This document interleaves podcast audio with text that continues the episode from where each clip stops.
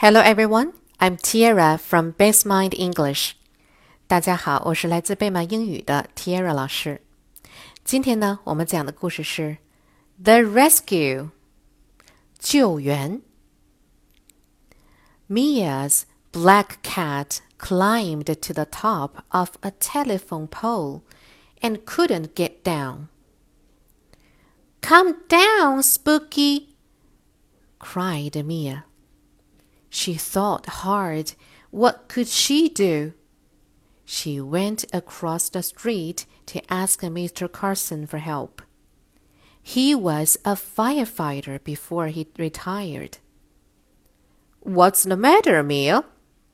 asked Mr. Carson when he saw Mia's tears. My cat is up that pole and I can't get her down, Mr. Carson hugged Mia and said, I'll call my buddies at the fire station. They will come to help. A few minutes later, Mia saw the fire truck coming. The firefighters parked near the pole and raised a long ladder to the top. A firefighter climbed the ladder and reached out for Spooky. Just then, Spooky jumped to a nearby tree branch, climbed down the tree, and ran into the backyard.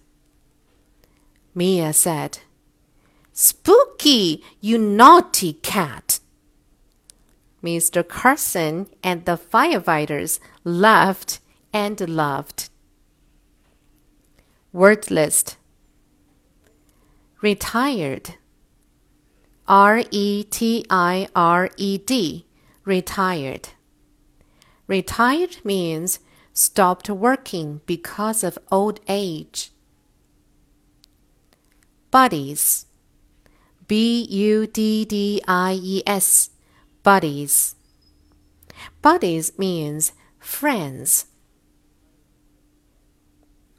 Branch, B R A N C H branch. Branch means arm of a tree. Naughty. N A U G H T Y. Naughty.